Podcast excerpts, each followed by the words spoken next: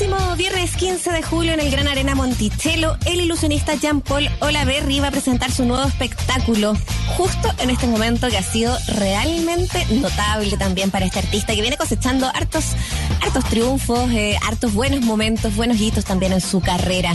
Eh, ganó en mayo de este año el Merlin Award, el mejor, al mejor escapista de la década. Un tremendo eh, título que se le da también ahí en estos premios tan importantes para, para el ilusionismo y, y, la magia, ¿cierto? A nivel mundial. Lo queremos saludar, queremos comentar de todo esto junto a él, Jean Paul. Hola, Berry, bienvenido. Un gusto tenerte aquí en Escena Viva. ¿Cómo estás? Hoy entiendo que estamos ahí en, buscando el contacto. Eh, no queremos que el escapismo sea lo habitual a la hora que la tenemos que billar. Así que. Eh, no, es bueno, ¿viste que es bueno? Eh, así es bueno, ¿viste? ¿no? Pero ya va a contestar. Te pasaste. Y es súper importante lo que comentaba la Muriela. O sea, como. yo creo que de alguna manera lo que ha hecho Jean Paul eh, junto a otros nombres, como darle una categoría distinta a esto de, de, la magia, ¿no? Y no dejarle como una, como una actividad de varieté, como un, como un complemento, qué sé yo, de un espectáculo donde son otras las cosas más relevantes, ¿no? O sea, lo que ellos hacen, lo que él hace en particular, es muy importante, por eso que gana este premio, por eso que es, que es capaz, bien digo, también de montar un espectáculo solo en un escenario como el Gran Arena, digamos, ¿no? El 15 de julio. Así es que estamos muy eh, contentos de, de poder eh, tenerlo y ahora sí, eh, esperemos, esperemos que no se nos escape de nuevo. Jean Paul, ¿cómo estás? Bienvenido a Escena Vía. Hola Mauricio, ¿qué tal?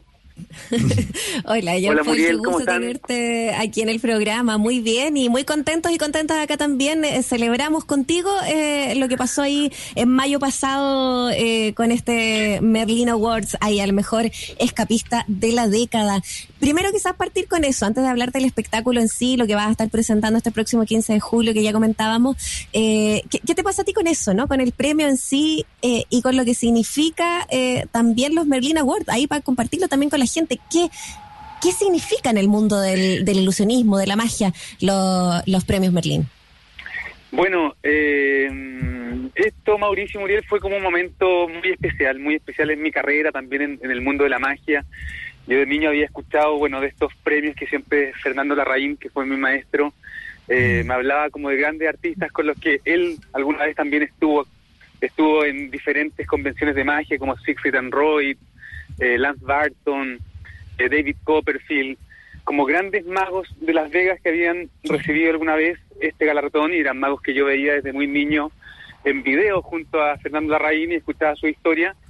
Y, bueno, siempre había estado ahí como rondando eh, ese lugar que es como justamente como un reconocimiento en la magia muy importante porque no es, no es una competencia, hay muchas competencias en el mundo de la magia, están los campeonatos latinoamericanos, están los mundiales de magia, los PISAM, que se hacen cada tres años, que a mí me ha tocado participar en vez de ellos.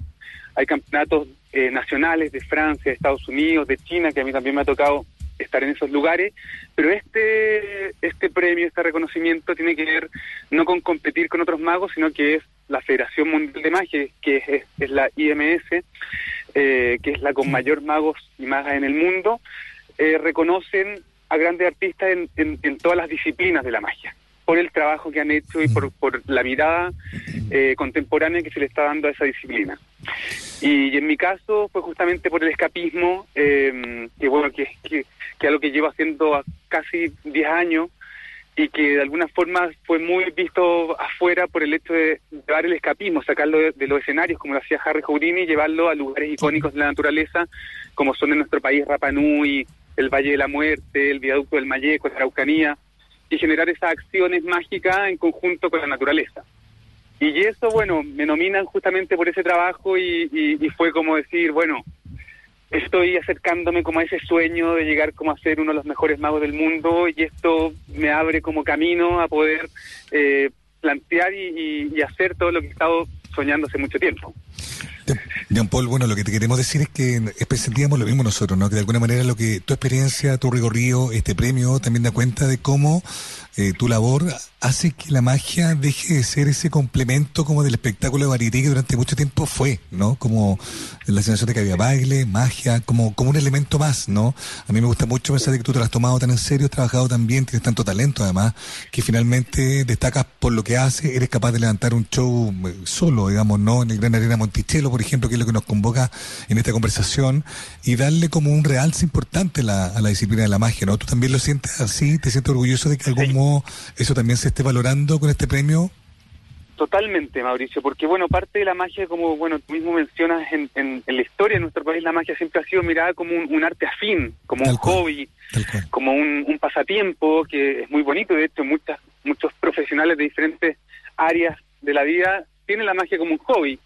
Pero justamente la magia es, un mm. arte que, bueno, yo me di cuenta hace mucho tiempo atrás, como cuando fui a mi primer mundial de magia, que fue cuando tenía 18 años, en Holanda, de que la magia era un arte sumamente completo, o sea que es multidisciplinario, que tiene conocimientos de teatro, de danza, de filosofía, de, psicología. Entonces son muchas áreas que, que uno tiene que finalmente como estudiar y componer para que un acto de magia logre como esa trascendencia.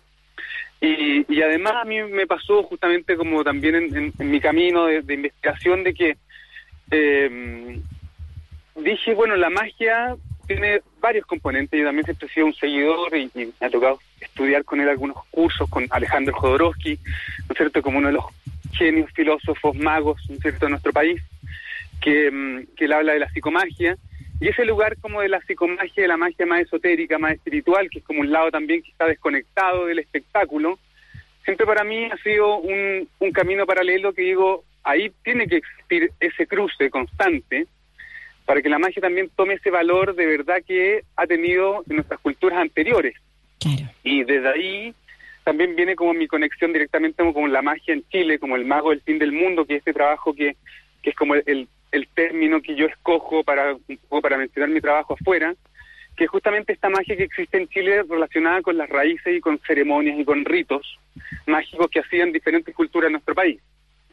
Eh, recién, bueno, acabo de terminar de filmar una serie documental que se llama el Mapa Mágico de Chile, en que hice un recorrido y tracé una ruta mágica desde el altiplano, desde Putre hasta Tierra del Fuego, en que fui estudiando a diferentes personas que tienen tradiciones mágicas muy asombrosas, lugares eh, de nuestro país que presentan una geografía y una composición que es realmente increíble, como por ejemplo Pusiricoyo, en, el altiplano en Putre, que son unas piedras como si fueran como unos, unas, unos tótem como unos moai en Rapanui, pero son de tierra que parecen mm. unos bailarines y unos músicos gigantes que no hay una...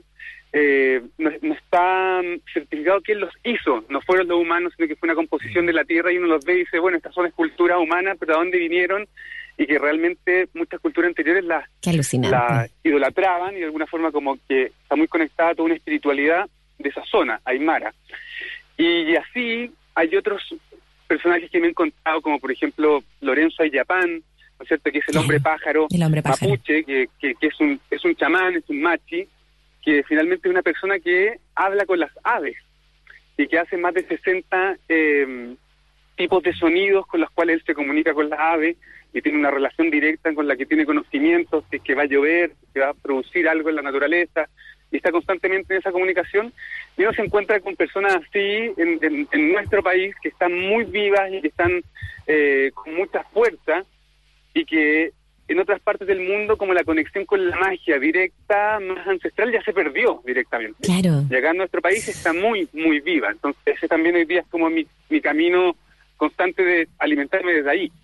Oye, me encanta lo que cuentas y me encanta lo que cuentas sobre esta, esta serie. Eh, eh, ojalá nos puedas contar ahí un poquito más eh, ya disponible, están en camino y, y ¿Cuánto eh, de aquellos se están recorriendo eh, todo, todo Chile? Eh, porque me imagino que estas historias, este conocimiento de, que viene de pueblos originarios, pero me imagino también viene de otras localidades como esas que tiene que ver como con, rituales muy criollos, también se van, se van sumando. ¿Cómo, ¿Cómo vamos alimentando también ese conocimiento hoy día?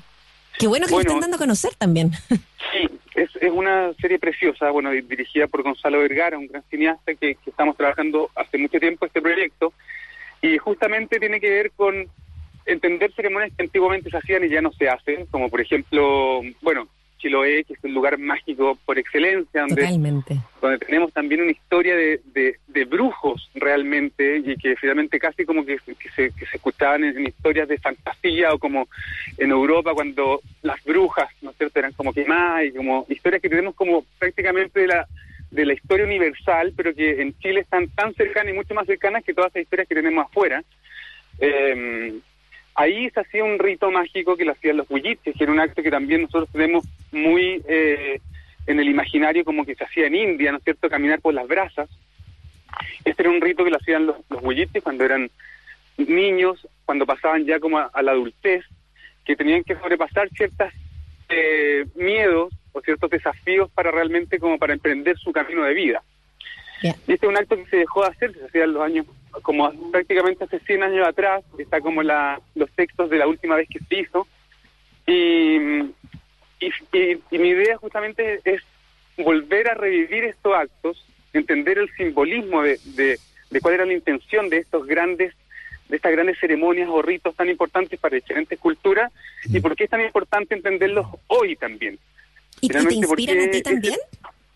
Por Absolutamente. ejemplo, para otras, quizás pensando en otros espectáculos más futuros?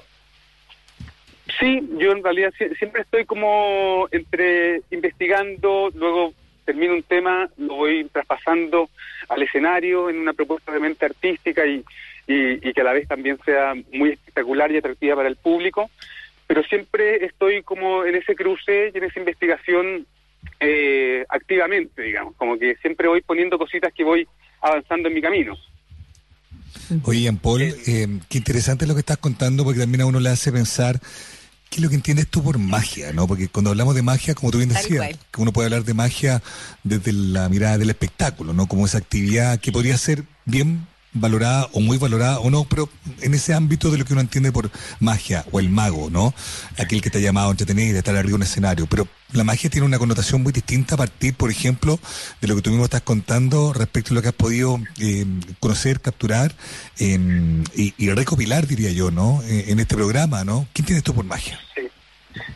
Eh, bueno, esta es como una pregunta ahí profunda, Mauricio, que bueno, que bueno ahí que la pones también en ese sentido porque claro, es, es muy amplio. Para mí la magia tiene que ver justamente con esa, como con esa, como con esa pasión hacia lo, lo imposible en realidad, como entender como esa posibilidad eh, infinita de hacer, eh, de, de hacer como que de llevar nuestra imaginación a la realidad finalmente. O sea, creo que la magia es como es o sea, como mi gran, hoy día como, digo, como mi camino de, razonar lo que voy haciendo, decir como, o sea, la magia es entender de que realmente, o sea, tenemos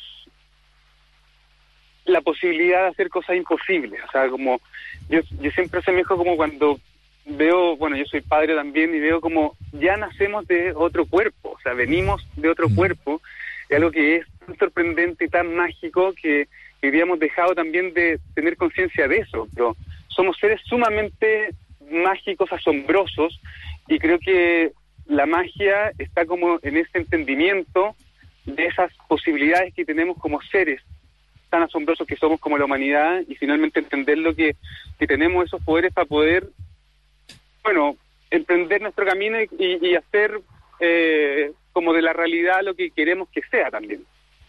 Oye, Jean Paul, es que, es que lo encuentro hermoso porque además es eh, tú dices, a veces nos olvidamos, generalmente nos olvidamos de, de eso asombroso, mágico que está eh, cotidianamente en nuestras vidas. Eh, qué lindo estar también en un oficio eh, en un trabajo que nos ayuda a recordarlo también. Eh, ¿Qué te pasa a ti cuando, por ejemplo, eh, alguien eh, pone esa cara inigualable de, sorpresa frente a algo que acaba de pasar, que tú acabas de crear ahí en, en un escenario, en una calle, donde sea? es, es, maravilloso, eso es lo que también me, inspira día a día. Yo cuando tenía ocho años, niño, niño, vi a Fernando Larraín por primera vez en un escenario y luego él me saca una moneda de la oreja y, y como que nunca me olvido de esa sensación, como de como un escalofrío, como una sensación de que todo puede ser posible, como que no, no hay efectivamente límites en esta realidad más allá de lo que nosotros imaginemos.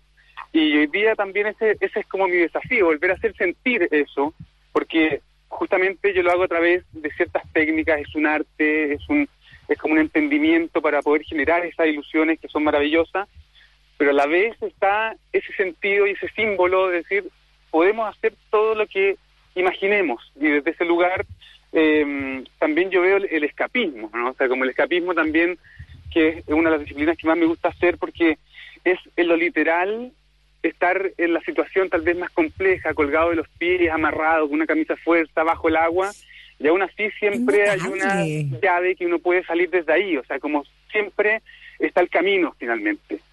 Entonces para mí es como es el símbolo de la magia del escapismo, como decir, no tenemos límites, todos los caminos están en nuestra mente para finalmente abrir todas las rutas que imaginemos.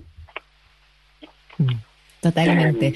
Oye, eh, y a propósito de eso mismo, eh, ¿tiene de esto también el nuevo show que vas a presentar este, este 15 de julio? Eh, ¿Vas por otro lado? Cuéntanos un poco acerca de esta fecha y de qué significa eh, ser eh, mago de residencia también del Gran Arena Monticello. ¿Qué, ¿Qué libertades da eso también? Perfecto, sí, bueno, este es un espectáculo que, bueno, que se llama Ilusión, que justamente hablo de la ilusión en el sentido de, de, qué es lo que es la ilusión, como qué es lo que es real, qué es lo que es la ilusión también, finalmente, cómo la ilusión también nos mueve a, a, cumplir nuestros sueños, que finalmente también es lo que a me pasó como, como niño, y, y, es un, este es un gran espectáculo, habla de varios temas, es justamente una recopilación como de estos, mi trabajo de estos últimos 10 años, pero un espectáculo de grandes ilusiones, es un espectáculo se puede llamar como del estilo de Las Vegas por la producción que significa.